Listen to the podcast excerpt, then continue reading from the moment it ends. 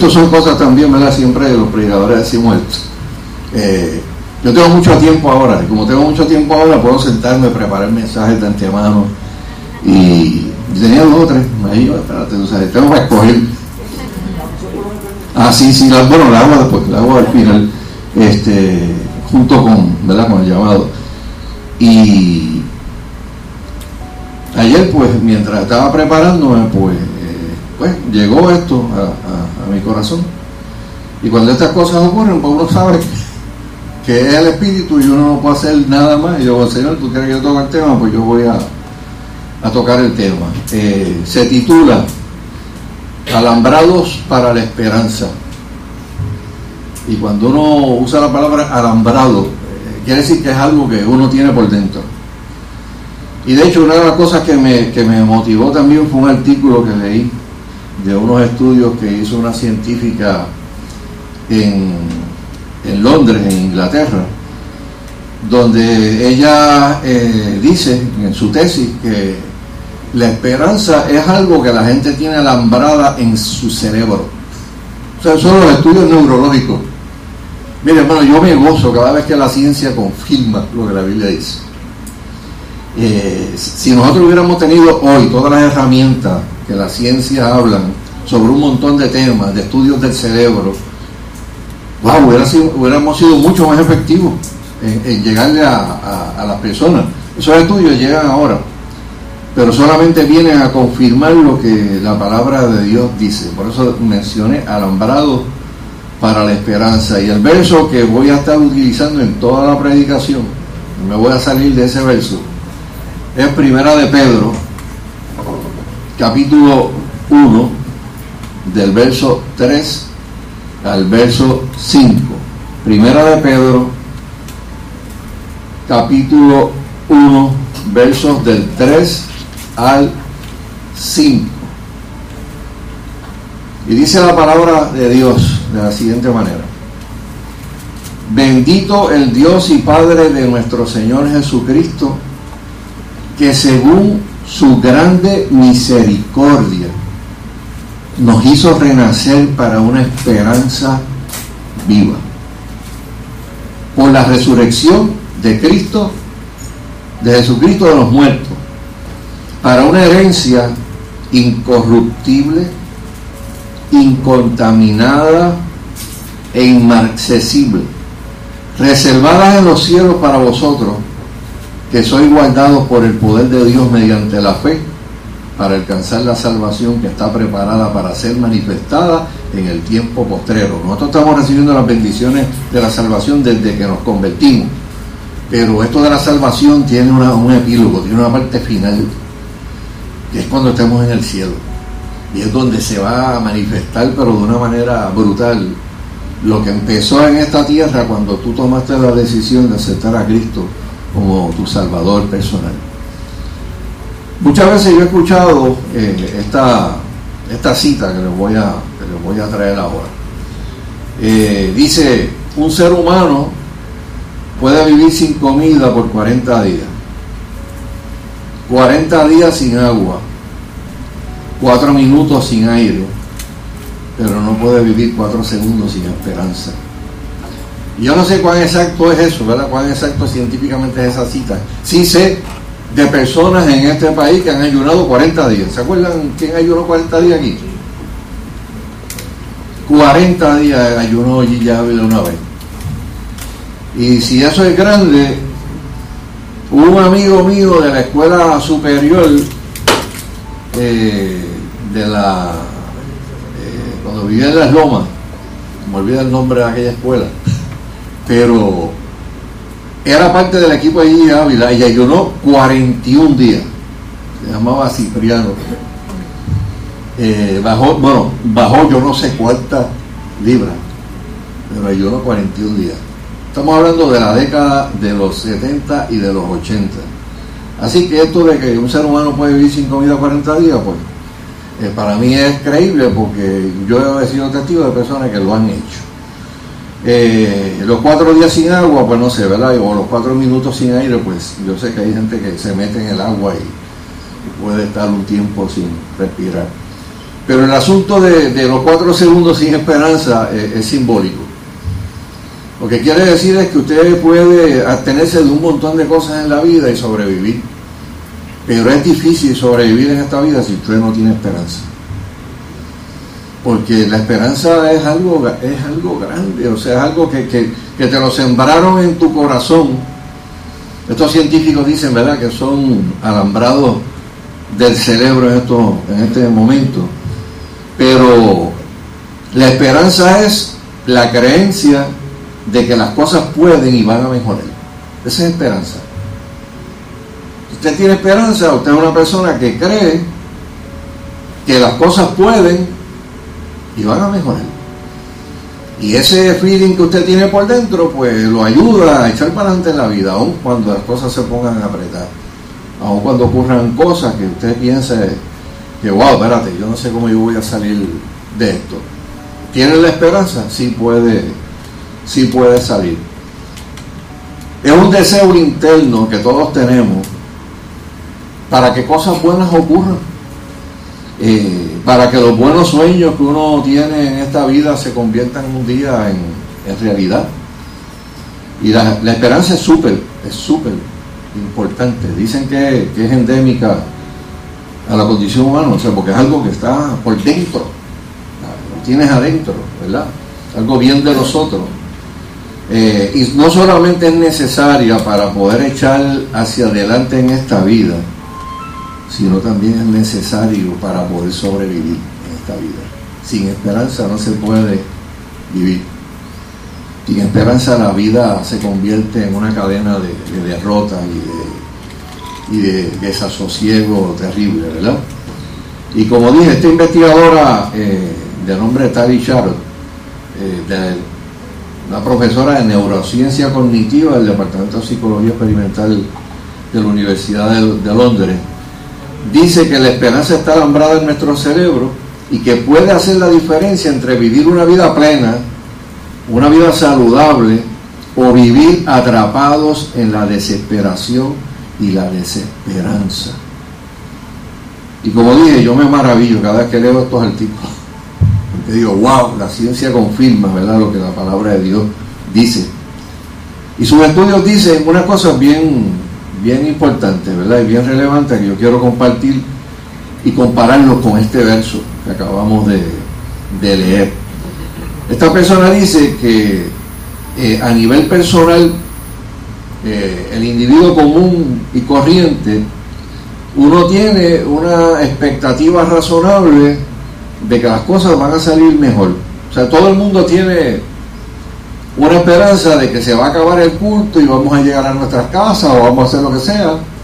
Eh, cuando usted se acueste esta noche, usted tiene la esperanza de que mañana va a amanecer vivo. Y que ya tiene planificado lo que va a ser el día de mañana y qué sé yo qué. ¿Verdad? La Biblia nos añade que siempre que digamos estas cosas, terminemos si el Señor lo permite, ¿verdad? Eso, eso nos, lo, nos lo grabaron en la, en la cabeza desde la escuela dominical. Y es una realidad, ¿verdad? Porque solamente vivimos si Él, si él nos permite esa, esa, esa gloriosa oportunidad, ¿verdad? Esta persona dice que esa esperanza a veces nos puede jugar unas malas pasadas si nosotros no entendemos. Y yo creo que la que no entiende, pues tal vez es ella, porque no es creyente. y, y, dice en términos de que si uno a veces se cree que uno en la última Pepsi del desierto, pues puede cometer errores. Que si uno se cree que uno va a durar 100 años y no se cuida, pues cometió otro error. Y esa esperanza de que va a vivir 100 años, si no está acompañada de un programa de yo me voy a alimentar bien, yo me voy a cuidar, y yo lo voy a hacer porque este cuerpo, la Biblia dice que es templo del Espíritu Santo, si usted no tiene eso en mente, usted puede tener la esperanza que va a vivir 100 años. Pero esa esperanza va a ser falsa. Usted no está haciendo unas cosas, ¿verdad? Eh, y obviamente, ¿verdad? A veces la, la, esperanza nos hace creer, como, como dije, que somos los tártaros de la vida, nos descuidamos en muchas cosas. Esta científica le llama ese fenómeno optimismo prejuiciado. La creencia casi por fe de, lo que, de que el futuro será mejor, pero tú no estás haciendo nada para, para mejorar ese futuro. Tú no estás haciendo absolutamente nada. Estás ahí. Estás ahí, tú sabes, sin hacer unas aportaciones que, que deberías de hacer. Esta, esta mujer dice que ese llamado optimismo prejuiciado a veces nos lleva a la desilusión, que nos lleva a veces al desencanto cuando las expectativas que nosotros tenemos no se cumplen. Cuando usted pensaba que lo que iba a pasar era esto y no pasó. Cuando usted tenía un sueño de que esto iba a ser de esta manera y no salió. Pero ¿sabe algo, hermano? Aunque en esta vida no siempre todo salga como nosotros quisiéramos que salgan las cosas, la gran realidad es que todos necesitamos seguir teniendo esperanza. Esta investigadora dice que la esperanza nos protege y nos inspira.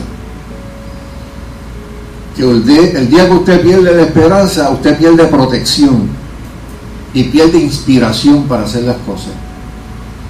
Repito, la esperanza nos protege y nos inspira y nos mantiene siempre moviéndonos hacia el frente, siempre. Eso hace la esperanza. Pero para usted poder echar hacia adelante en la vida, usted no puede perder la capacidad de soñar. El día, que usted deja de soñar, se acabaron las cosas. Usted tiene que seguir soñando, ¿verdad? Eh, de hecho, tengo el artículo que le somete al inglés y lo quiero, después yo se lo doy para que lo pueda leer. Esta señora, pues, eh, tenía mucha razón planteamiento que está haciendo. Aunque no se cumplan nuestros anhelos de la manera en que nosotros quisiéramos que ocurriera, ni en el tiempo que nosotros quisiéramos, ¿verdad?, que se dieran, ciertamente la esperanza es el motor que te hace caminar hacia el frente.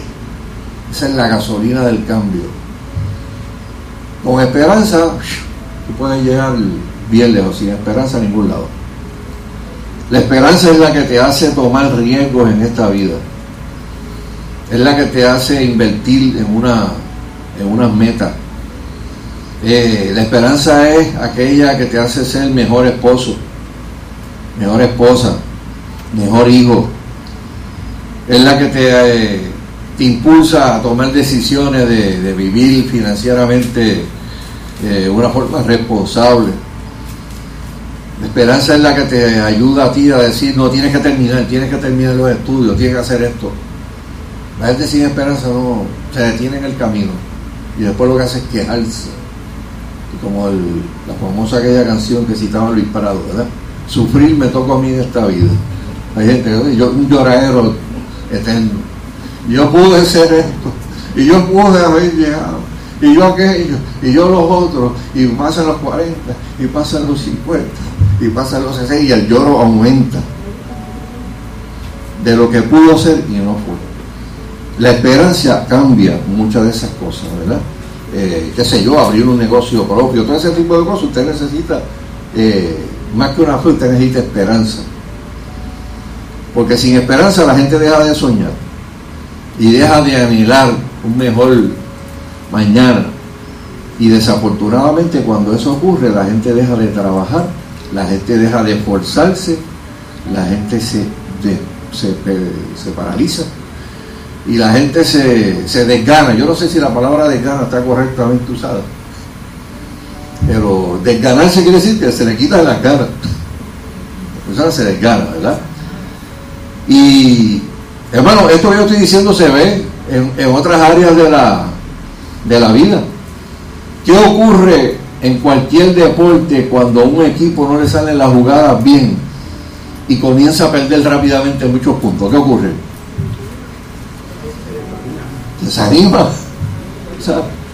¿Qué puede ocurrir cuando no hay esperanza? Miren, vemos equipos completos y a jugadores clave jugando sin ganas.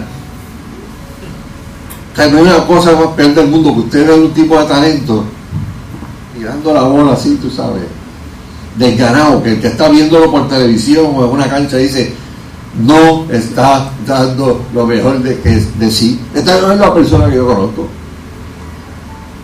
Eso pasa en el, en el deporte. A veces ya el espíritu de competencia ya no está, ya no está allí, porque la gente perdió el norte porque perdió la, la esperanza. Ocurre en el boxeo, y muchas veces tú ves los entrenadores gritando desde la esquina y unas instrucciones y el tipo ya está le han dado tanto que ya no. Y tiene el entrenador que tirar la tirar la toalla. Pero ¿qué puede ocurrir cuando ese equipo todavía tiene esperanza? estaban perdiendo 9 a 0 y ganaron 10 a 9 en la última entrada eso no ha pasado en el béisbol eso lo ha pasado en otros lugares. Gente que estaba dándole una pela, pero bien horrenda, pero estaban motivados. Y esa motivación que tenían, esa esperanza que tenían, eh, dieron lo, más que tenían. Y de momento ocurrió este, lo que gente podía percibir como casi un milagro. Pero ya ganaron, estaban perdidos y ganaron. Hermano, sin esperanza, los matrimonios colapsan, sin esperanza las amistades son abandonadas. Sin esperanza las relaciones familiares se dañan o se pueden perder. Más que eso, cuando la esperanza se pierde, no solamente se pierde la posibilidad de llegar a vivir bien, sino la posibilidad de seguir viviendo. Eso ocurre también. Un psiquiatra una vez escribió un artículo titulado Muriendo de desesperanza y fue un estudio de esto longitudinal, un estudio de esto bien largo, que esos estudios para mí tienen un valor heavy, porque no son estudios de, ayer para hoy o de hoy para mañana, sino estudios de personas durante 5, 7, 10 años, estudiando personas que tienen una serie de, problemas y después vienen una, unas conclusiones, ¿verdad? Eh, y él decía que estudiando a gente que en algún momento dado de la vida tenían algún tipo de, problema, eh, porque estaban enfermos terminales y muchos de ellos tenían problemas de, suicidio, encontró que uno de los factores que más podían predecir que una persona que estuviera enferma en esa condición se quitara la vida, no era cuán avanzada estaba la enfermedad, no era cuánto dolor físico tuviera la persona en ese momento, no era cuán grande fuera el sufrimiento que esa persona tenía en ese momento, ni que si era rico o si era pobre. Él decía que el factor determinante era que cuando la gente perdía el sentido de esperanza, se sumergía en la desesperanza y las opciones se cejaban. Y las personas decían, no, yo no puedo más. Pero hermano, yo veo este verso que leímos al principio. Y yo quiero que usted vea esta, esta frase de la palabra de Dios. Dice la escritura que Dios nos hizo renacer para una esperanza viva. O sea, si la propia ciencia nos confirma eso, que nuestros cerebros están alambrados de fábrica con la esperanza. Y la Biblia nos dice que Él nos hizo renacer para una esperanza viva. Usted no conocía a Dios, estaba muerto en sus delitos y en sus pecados. Conoce a Cristo. Cristo llega a su vida. Se supone que la vida comienza a cambiar. sabes, la, la vida comienza a dar un giro. Y mientras más en serio uno toma esto de acercarse a Dios, el cambio es más profundo. Los cambios se dan, este, pero de una manera brutal en la vida de las personas. Por eso dice la Escritura que nos hizo renacer para una esperanza viva. Entonces, si hay gente que pierde la esperanza, ¿dónde y por qué perdió la esperanza? ¿Por qué hay gente que pierde la esperanza? ¿De dónde viene eso de la, de la desesperanza? O sea, ¿cómo nosotros como creyentes podemos derrotar la desesperanza? Y podemos permitir que la esperanza vuelva a llegar al, corazón de nosotros. La Biblia dice cómo podemos hacerlo. La Biblia es clara. ¿Por qué ocurre eso hoy? Hermano, eh, posiblemente contestando la primera pregunta de, de dónde y por qué perdimos la esperanza, yo quiero que usted grabe esto. Si se le olvidó el resto del mensaje, grabe esto. Perdemos la esperanza. Recuerden la definición de esperanza, que es el deseo y el anhelo por algo mejor. Perdemos la esperanza cuando colocamos eso en las cosas equivocadas y en las personas equivocadas. Es como el amor. O sea, yo podría sustituir la palabra esta esperanza por amor y decir exactamente lo mismo en todo el mensaje. Sin amor la gente puede vivir tampoco. Tiene que ser amado y amar. Pero ¿qué, ¿qué, ocurre cuando ese amor que Dios sembró en su corazón, en este caso la esperanza que Dios sembró en tu corazón, tú coges eso y dejas de colocar esa esperanza en quien tiene que estar y la colocas en las cosas? O la colocas en las personas pues ahí tú tienes eh, un grave eh, problema.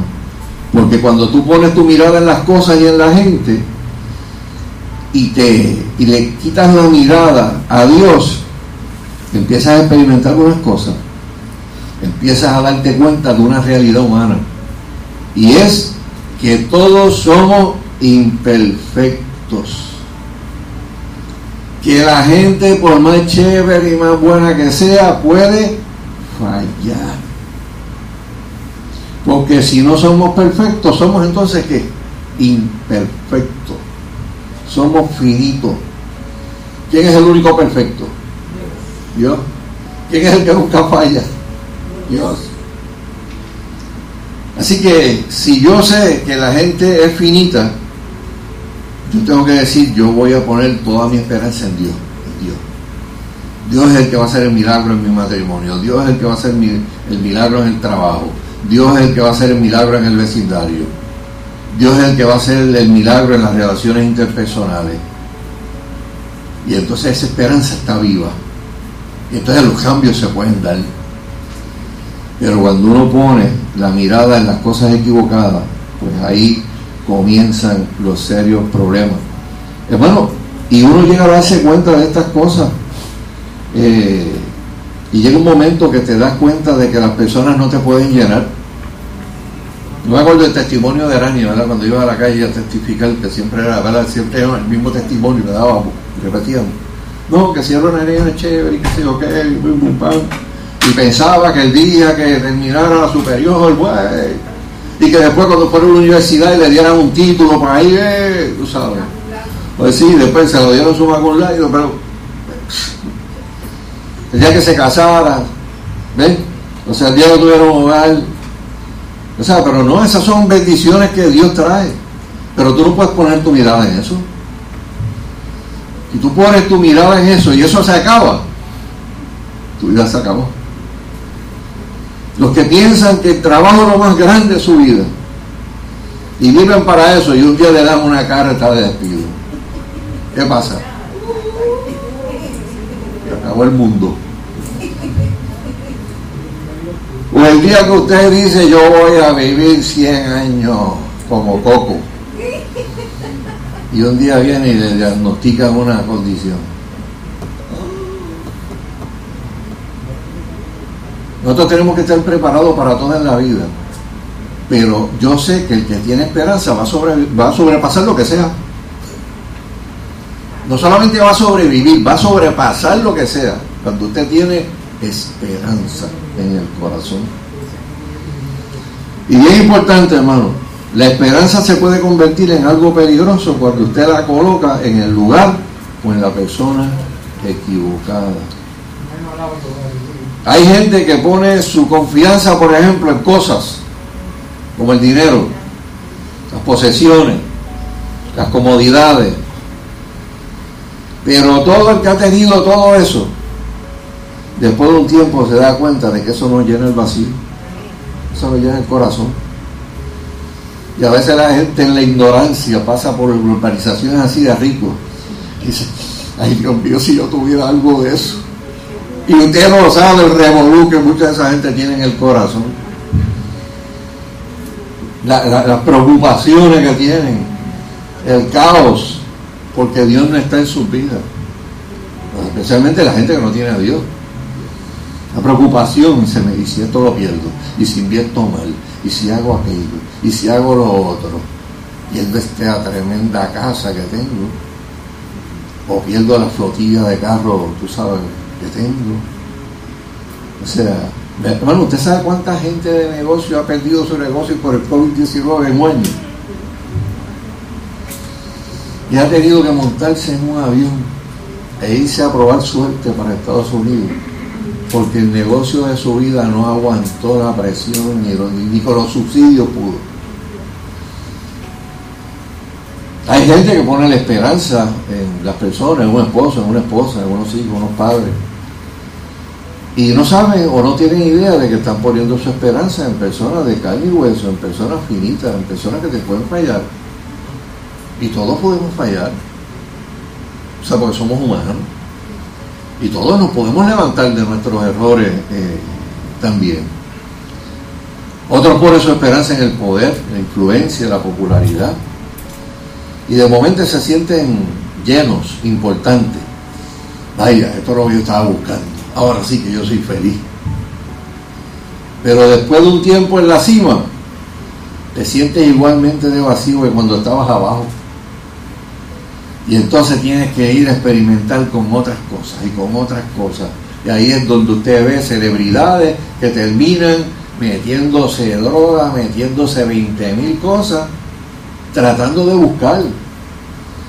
Para el tiempo de nosotros de los 70, pues no, no, tal vez no son muchas de las drogas ahora, vayan drogas hasta peores, como el ácido. Aquello, aquello el cerebro y lo fundía pero la gente, tú sabes, yo quiero ver colores, yo quiero ver el espacio sideral aquí sentado en la plaza. Sí, así, así, uno testificaba la gente será lo que era. Yo me acuerdo todavía el, testimonio este, de un querido hermano que estuvo aquí, que, una vez se fue para la plaza de, Dorado y, veía aquella plaza como como el paraíso. ¡Wow! Sí, porque usó unas cosas que no tenía que usar no, era convertido, no era creyente. Qué lindo. yo, nunca había visto los colores así.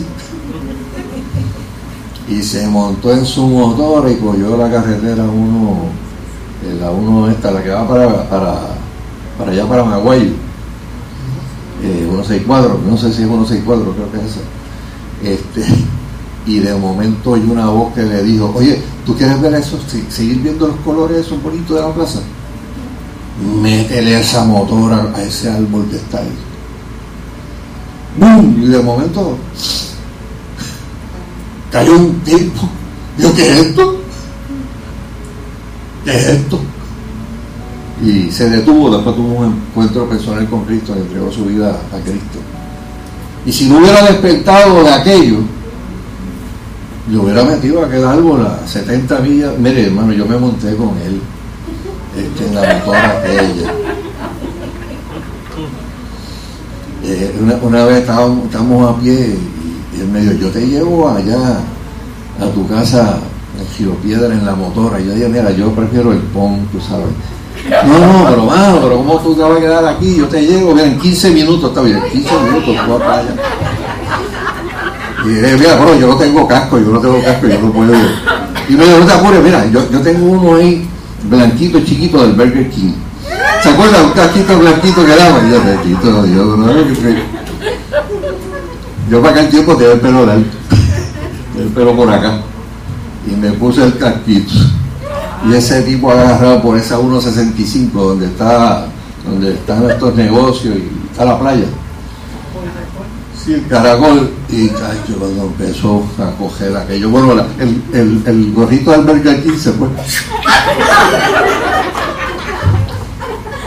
Y cuando llegué a, mi casa por la noche empezó a tocar y veía como, como, una, como algo, como, como si fueran bolas. Se me anudó el pelo, Hasta ahí llegó el pelo alguien. Es un montón de nudos y está el viento, tú sabes. Chay, chay, chay, chay, olvídate. Sí, gacho, aquello fue terrible. Pero hermano, eh, llegué a casa, llegué y llegué vivo. a veces se doblaba y me decía, mire, si tira la mano puedes tocar el piso. no, no me interesa. El asunto, hermano, es que, que hay gente, como dije, que pone su fe y pone su esperanza en las cosas y en las personas. Y usted no puede tener su fe en las cosas y en las personas, tiene que ser en Dios. Tiene que ser en Dios. Eh, cuando la gente pone la esperanza en las cosas de este mundo, eso es como usted tirar un anzuelo a la mar y sentir que algo picó y de momento usted movina, saca el anzuelo, no hay nada, y vuelve y lo tira. Y siente que hay algo y vuelve movina de nuevo y saca el anzuelo. No hay nada, así vaya un zapato viejo, o lo que era, tú sabes. Pero no, no, no hay nada. O sea, eh, este mundo decepciona vez tras vez a la gente. Y la realidad que tenemos de frente a veces no, no machea, ¿verdad?, con lo que son nuestros anhelos. Pero, ¿por qué la esperanza no puede jugar esos juegos crueles? Aun cuando sabemos que es tan importante, hermano. Porque las cosas lindas, tremendas, beneficiosas que Dios nos ha regalado es y funcionan por pura gracia. Y solamente funcionan cuando usted tiene armonía con Dios. Cuando usted se mete en una búsqueda de verdad con Dios. Cuando Dios se convierte en un parcho para usted salir de una cosa, cuando Dios se convierte en un ejercicio religioso, la esperanza le juega malas pasadas, continuamente, continuamente, continuamente. Pero cuando tú dices, yo me voy a meter en serio con Dios, yo voy a buscar de Dios, pero con todo mi corazón. Yo no es que voy a decir que yo creo en Dios. Yo voy a ser un discípulo de Cristo. Entonces la cosa cambia. Porque creer en Dios es suficiente. La Biblia dice que los demonios creen también. Los demonios creen, dice la Biblia, los demonios creen y tiemblan. Pero eso no les da salvación. O sea, creer no es suficiente. Creer posiblemente es, un, es un primer paso que usted da hacia la salvación. Pero Dios quiere que usted se convierta en un discípulo. La Biblia nos dice que nosotros nos apartamos del diseño original, de la intención original de Dios para nuestras vidas, que era cuando nos crearon, tener comunión con, con Dios. Y tenían una comunión perfecta con Dios y Adán y Eva tenían una comunión perfecta entre, entre ellos dos. Tenían una comunión también con lo creado. O sea, Dios le dio potestad. Mira, te voy a poner la señorial sobre las aves del cielo, y los peces del mar, lo que se arrastra por la tierra. Y es tremendo ese verso, porque no dijo, y te voy a poner la señorial sobre los demás, sobre las demás personas. Pero no, no, no, no. Nadie es dueño de nadie. Tú vas a señorear sobre los peces del mar, sobre las aves, y eh, sobre los, los, cosas que se arrastran en la tierra, los animales terrestres. Sobre eso sí vas a señorear. O sea, Dios nos creó originalmente, en perfecta armonía con Él. Y esa perfecta armonía se reflejaba en la relación de, esos dos seres que fueron los primeros creados. Pero la comunión con Dios se rompió cuando pecamos y nos rebelamos contra Dios. Ahí empezó la cosa negativa. No puedes buscar en las cosas y en la gente lo que solamente puedes encontrar en Dios. Eso tiene que tenerlo uno claro. Las buenas noticias son que Dios nos alambró con la esperanza para que viviéramos en esta, en esta vida, no con desesperanza, no como personas vacías, no como personas infelices. Si Dios nos alambró con esperanza, y ahora sabemos que en nuestro cerebro hay unas cosas que, que marcan lo que, lo que es la esperanza como algo importante para la supervivencia del ser humano, Pues mire, Dios quiere que nosotros vivamos vidas abundantes en esta tierra y que preparemos nuestros corazones para la próxima vida en donde va a ser la culminación, ¿verdad? De esa, de esa salvación, la vida eterna en la presencia de Dios, llenura total, liberación del pecado, felicidad completa. Mira lo que nos dice el verso que acabamos de leer al principio. La Biblia habla que nosotros vamos a tener una, una herencia incorruptible, incontaminada e inaccesible, reservada en los cielos para nosotros. ¿Usted sabe que usted tiene una reservación en el cielo? Si usted piensa que tener una reservación en el mejor hotel cinco estrellas que hay en el mundo, piense que usted tiene una reservación ahora mismo en el cielo para ver lo que no ha visto ser humano, para experimentar lo que no ha experimentado un ser humano nunca jamás en su vida.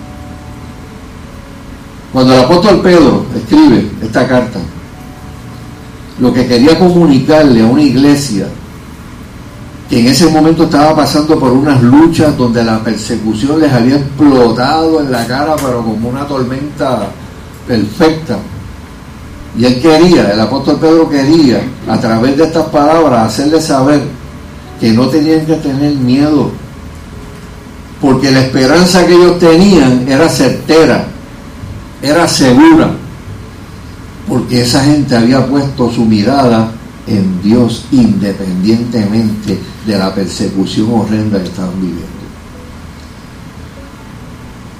Vuelvo y leo, del 3 al 5. Bendito el Dios y Padre de nuestro, de nuestro Señor Jesucristo, que según su grande misericordia nos hizo renacer para una esperanza viva por la resurrección de los muertos, para una herencia incorruptible, incontaminada, inmarcesible, reservada en los cielos para vosotros, que sois guardados por el poder de Dios. Dios te guarda, Dios te cuida, porque Dios te prometió que te iba a llevar allí. Dice, guardado por el poder de Dios mediante la fe para alcanzar la salvación que está preparada para ser manifestada en el tiempo posterior. O sea, nuestra esperanza no es una esperanza vacía, no es una esperanza muerta, porque nuestra esperanza está anclada en la misericordia de Dios. Por eso dice, según su grande misericordia nos hizo renacer para una esperanza viva. ¿Por qué? Porque no lo merecíamos.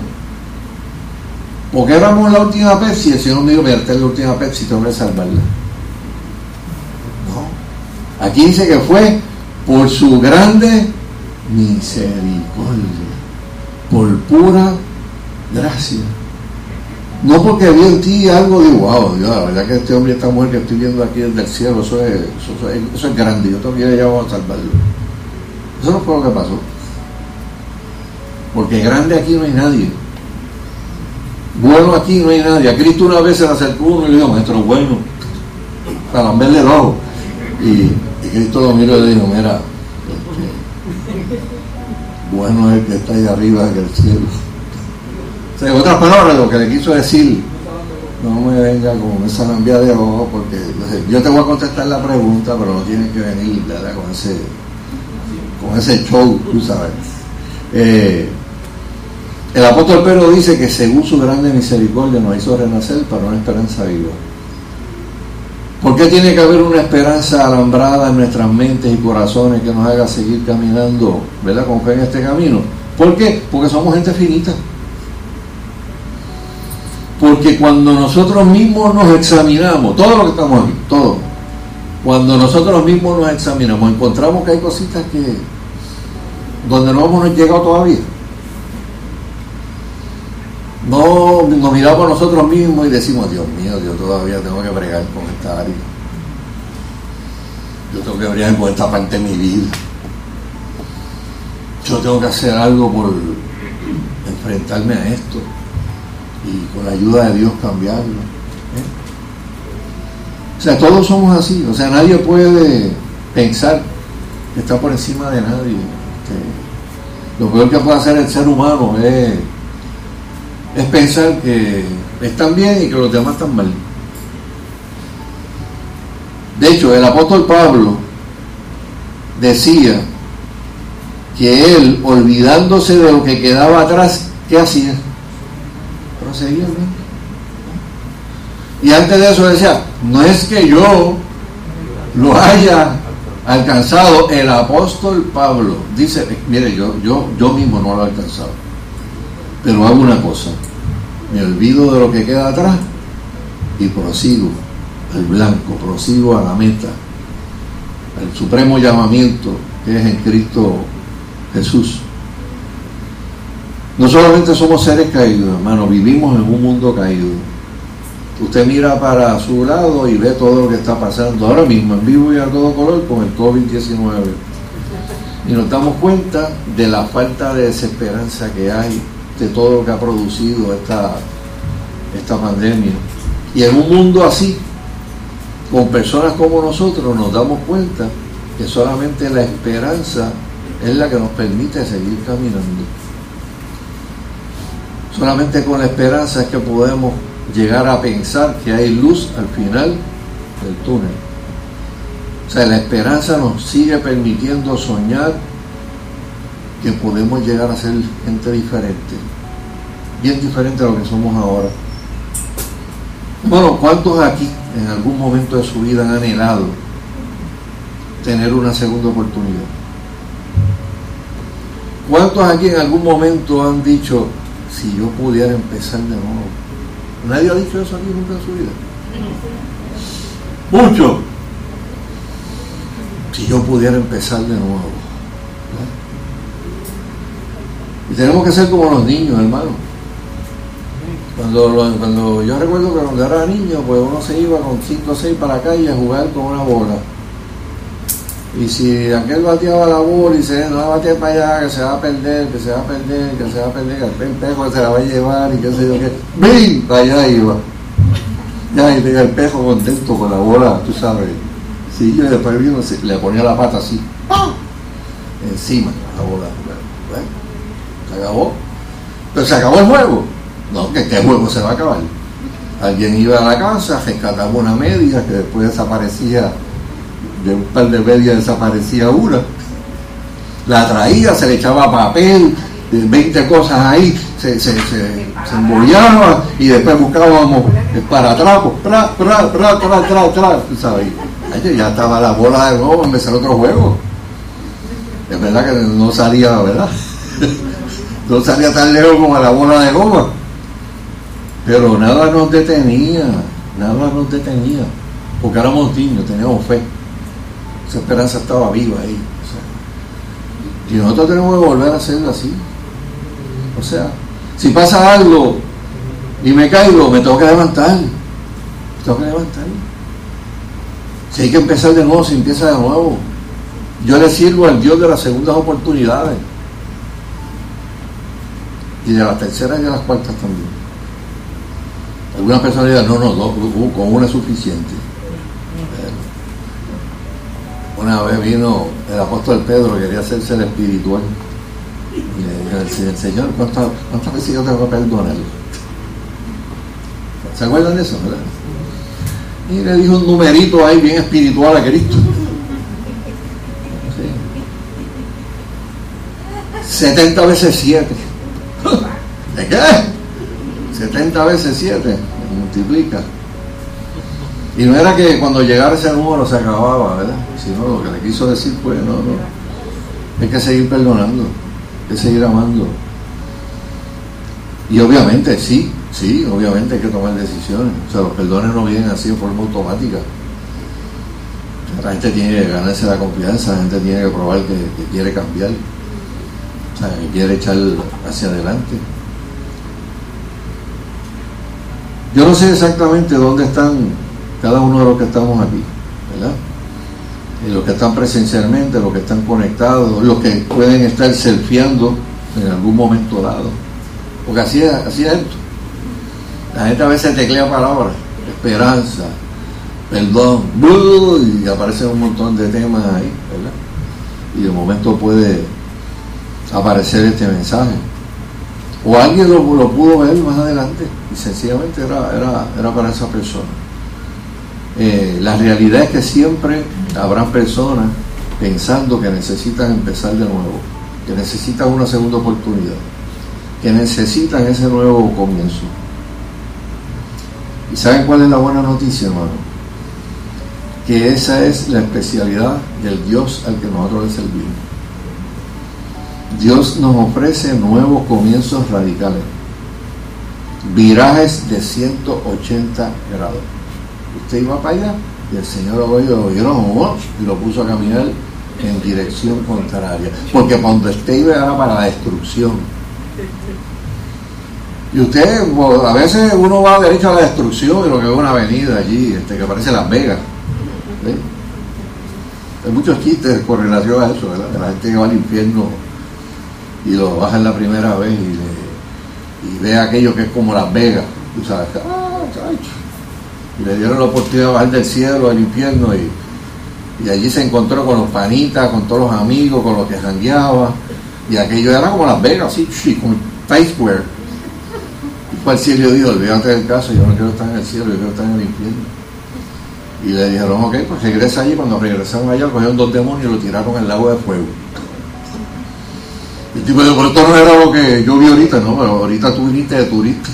Ahora, viene como residente. Sí, porque la gente a veces piensa que, la vida, pues, ¿verdad? Es color de rosa y, uno no, no, a veces no quiere cambiar unas cosas, no quiere enfrentarse a unas realidades.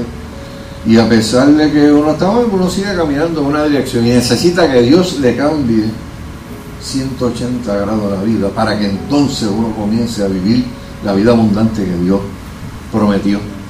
Eh, ¿Saben cuál es la buena noticia del Evangelio, hermano? Esa, que Dios ofrece cambios, cambios tan radicales como dice la Biblia, nacer de nuevo.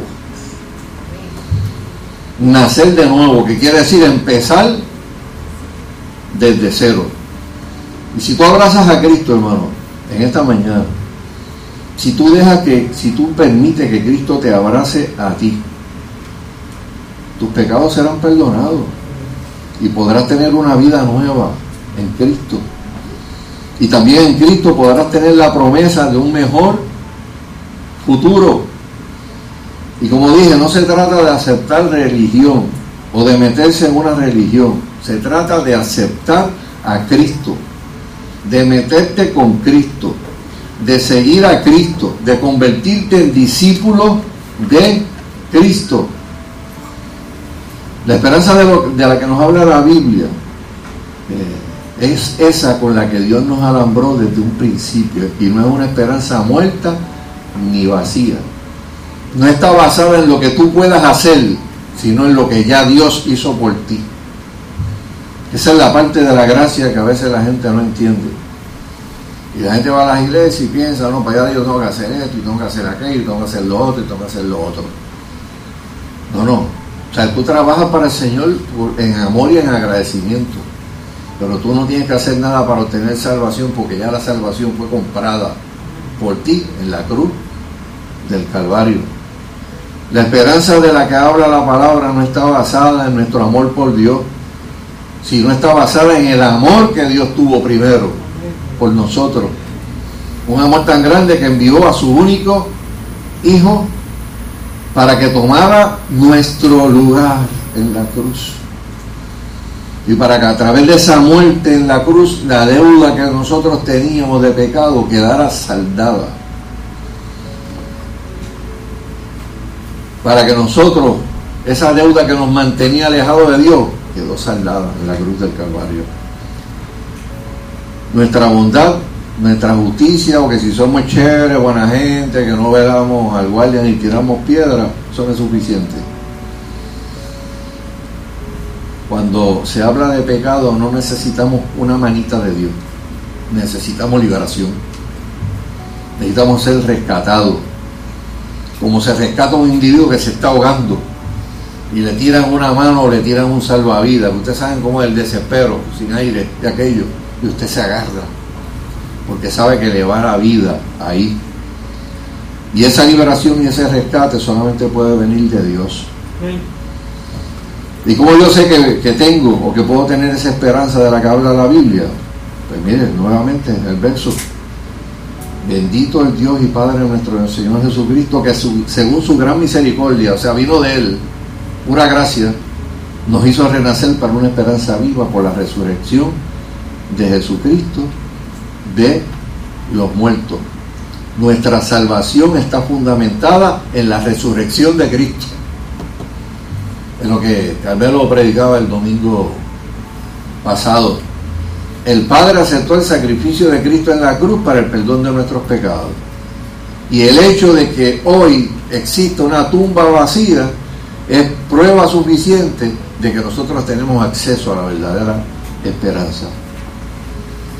Se cuenta de, de un culto de Viernes Santo en, una ciudad llamada Dampara, eso, eso queda por allá, por Bangladesh. Y ahí hay mucho, mucho musulmán, pero hay iglesias, ¿verdad? También este, cristianas. Y aprovechando la, solemnidad del Viernes Santo, alguien decidió, pues vamos a, traer la película Jesús de Nazaret. Es una película bien bonita sobre la vida de Jesús, que la usaron muchos ministerios para llevarla a un montón de países que no sabían nada de Jesús. Y allí por primera vez vieron la, tuvieron la oportunidad de ver a Jesús. Y dice que la iglesia se llenó, se llenó, pero se llenó, se llenó de una cosa de esta de, de los asientos en los pasillos, la gente se acostaba en las paredes, llena, full, full completo. Y la gente empieza a ver la película. ¿Quién es Jesús? Bueno, ese es el fundador del cristianismo. Y empiezan a ver los milagros. Y la gente empieza a friquearse y empieza esa fe a llegar al, corazón. ¡Wow! Hubo un hombre que hizo eso. Y, la gente estaba bien emocionada. Y tan emocionada estaba que cuando empezó la escena de la crucifixión, empezó la gente a llorar. Y a llorar, y a llorar, pero a llorar atacado. O sea, porque no entendían, porque es posible que una persona que haya nacido y haya hecho todo lo que ese hombre hizo, lo mataran de esa manera. Y cuando ya los llantos iban subiendo, ¿verdad? Escalando. Se levantó, bueno, ¿sabes? Y la gente diciendo, wow, no podemos entender, no podemos entender. O sea, cómo, lo mataron así, él se dejó matar, teniendo el poder, bueno, todo lo que podía pensar un ser humano. Y en el momento más difícil, un niño ya no pudo más y se levantó. Y le dijo, no lloren no tienen que tener temor. La historia no termina así. Yo vi la película ya. Yo la vi. Yo la vi. No termina así. ¿Verdad? Eh, y obviamente, hermano, ¿verdad? Este, suena, suena gracioso lo que hizo el niño, pero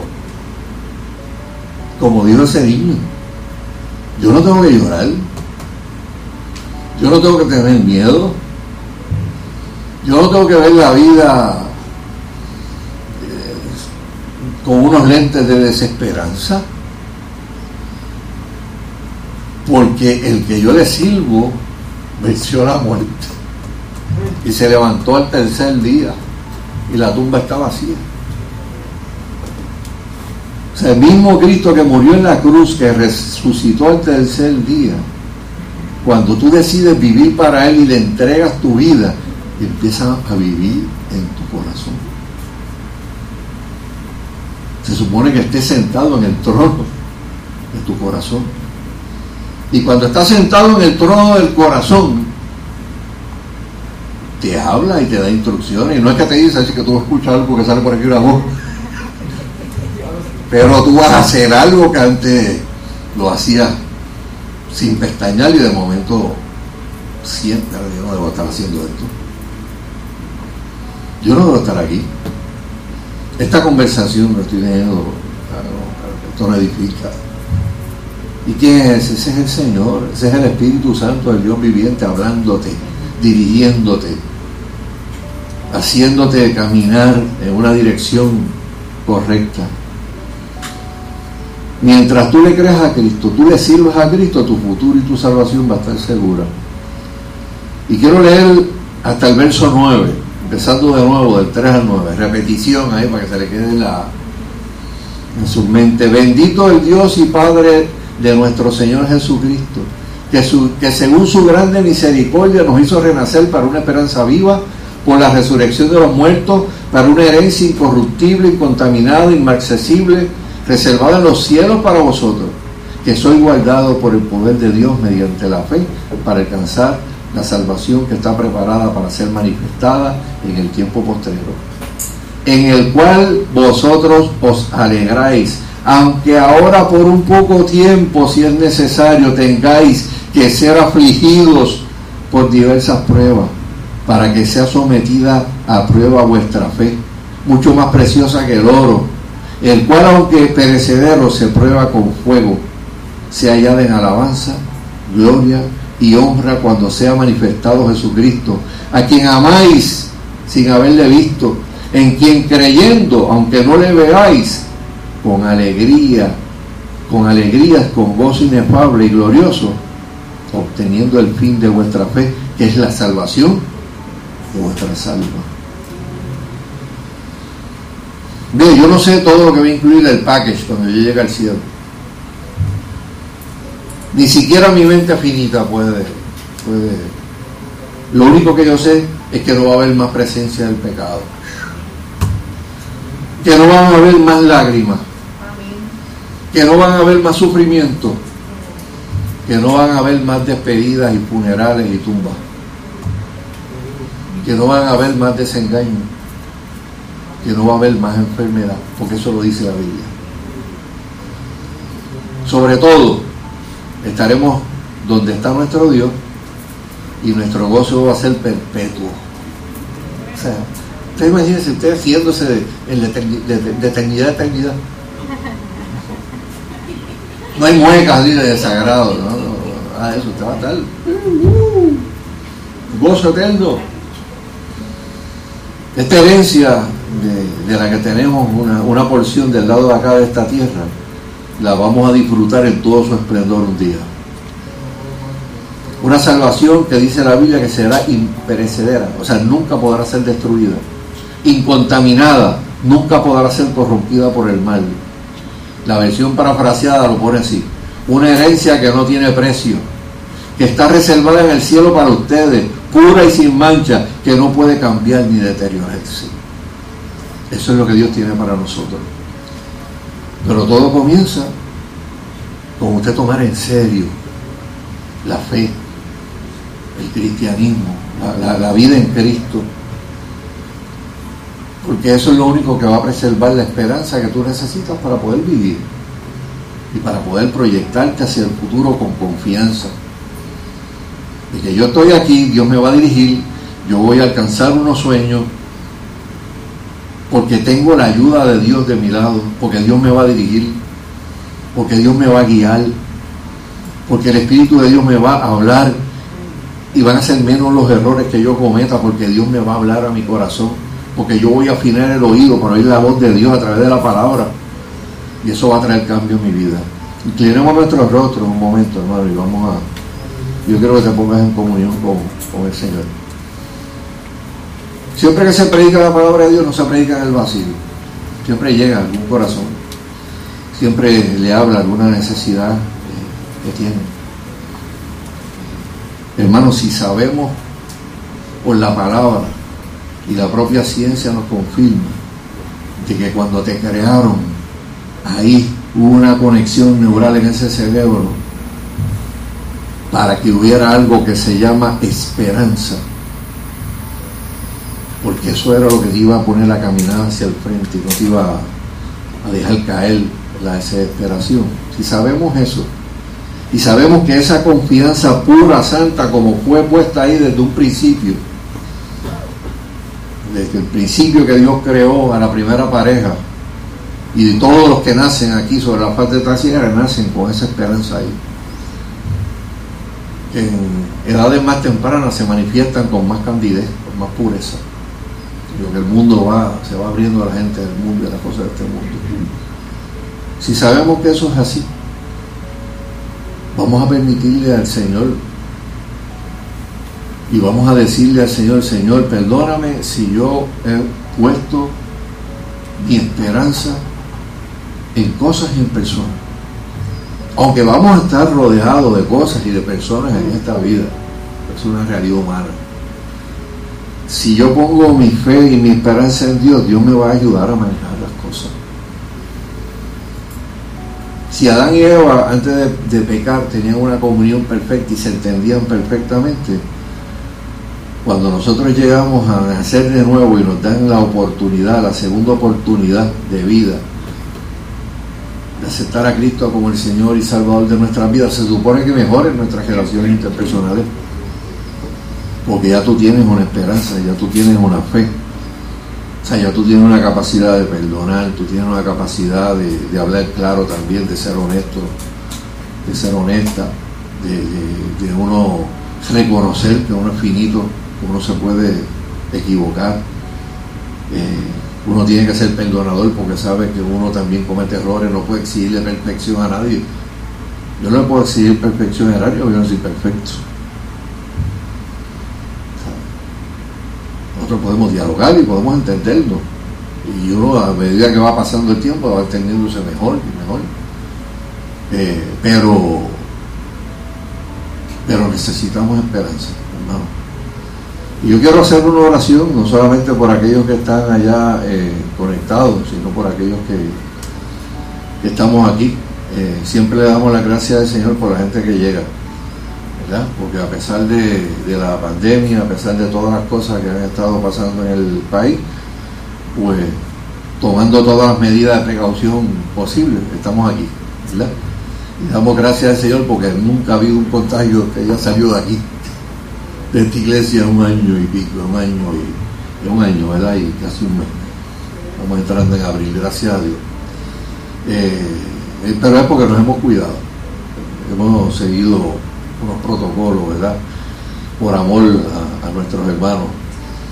Pero tanto los que están aquí como los que están allá en sus casas, eh, piensen, ¿dónde usted tiene puesta su esperanza en este momento? Usted la tiene puesta en el Señor o la tienen puesta en las cosas y en las personas. Y por hacer eso a veces su mundo es sacudido, estremecido. Le sacan la alfombra a uno debajo de los, de los pies. Pues mire, hoy es un buen día para que usted le diga al Señor, Señor, ayúdame a servirte. Ayúdame, Señor, a tomar este caminar con toda la seriedad que, que, yo puedo tener en mi corazón, Señor. Yo quiero de verdad meterme contigo.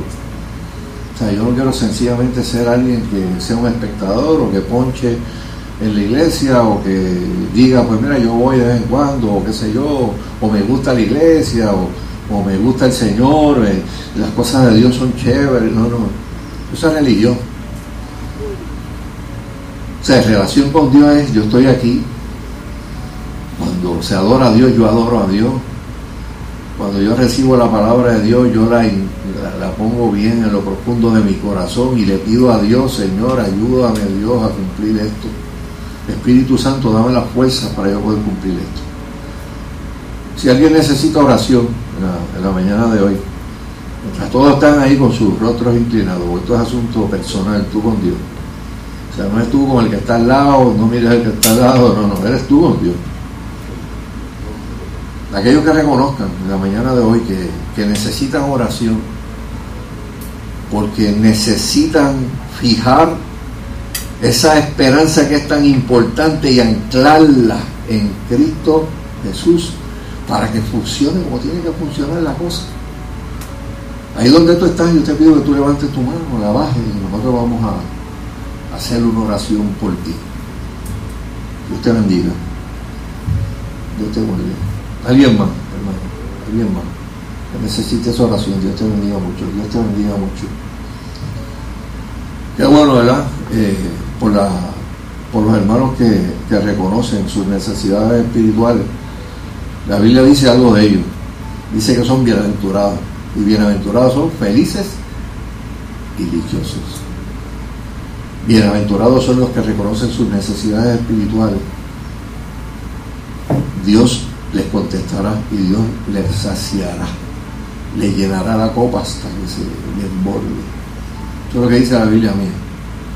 Eso es lo que dice la palabra del Señor. ¿Alguien más necesita esa oración, hermano, antes de, orar todos juntos? No te vayas de aquí sin, sin tener eso claro. Si tú tienes eso claro, qué bueno, porque quiere decir que tú estás en el camino correcto experimentando pues la bendición de Dios en tu, en tu vida, escuchando la voz del Espíritu en tu corazón, dejándote dirigir por Él.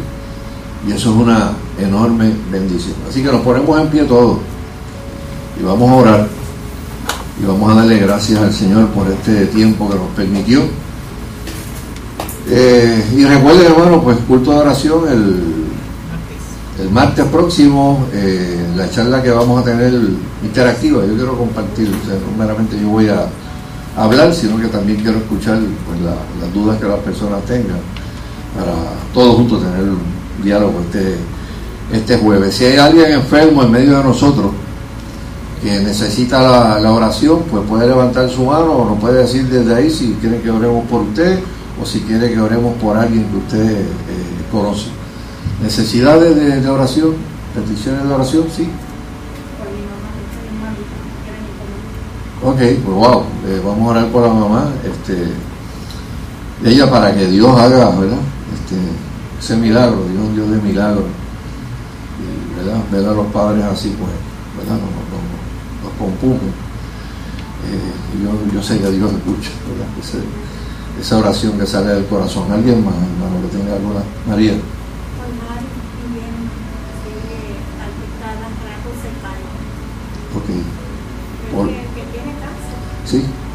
Por Harry, para que Dios haga el milagro físico, el milagro espiritual también en su vida, para que en un momento ¿verdad? que necesita tanta, tanta fe y tanta esperanza en su corazón, ¿verdad? Que, que la pueda, la pueda recibir, la pueda sentir. Dios es un Dios que está en todos los lugares, y puede hablarle a la gente.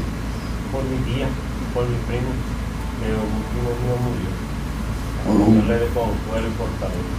Amén, este, es un primo de, Chepo. Eh, mañana vamos a ir dos o tres personas a la funeraria en Vega Baja para, para tener un tiempito De, compartir allí con, la familia. Eh, por un amigo mío y por el papá de la gente.